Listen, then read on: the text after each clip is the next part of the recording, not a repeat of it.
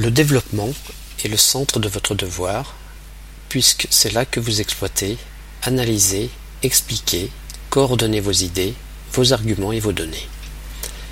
Le développement peut se faire en trois parties. Un paragraphe par thème traité, cela vous permet de détacher les idées différentes et de mieux les exploiter, afin d'articuler votre devoir, d'assurer sa logique et sa compréhension, utilisez des connecteurs logiques, conjonction de coordination, conjonction de subordination. La conclusion va permettre de souligner les éléments importants que vous avez détaillés lors de votre développement, mais elle va aussi vous permettre de créer une ouverture. La conclusion est à la fois un bilan et un lien entre votre devoir et l'extérieur. En effet, vous pouvez terminer votre conclusion sur une question d'ouverture qui sert à susciter des réflexions et à explorer un nouveau sujet.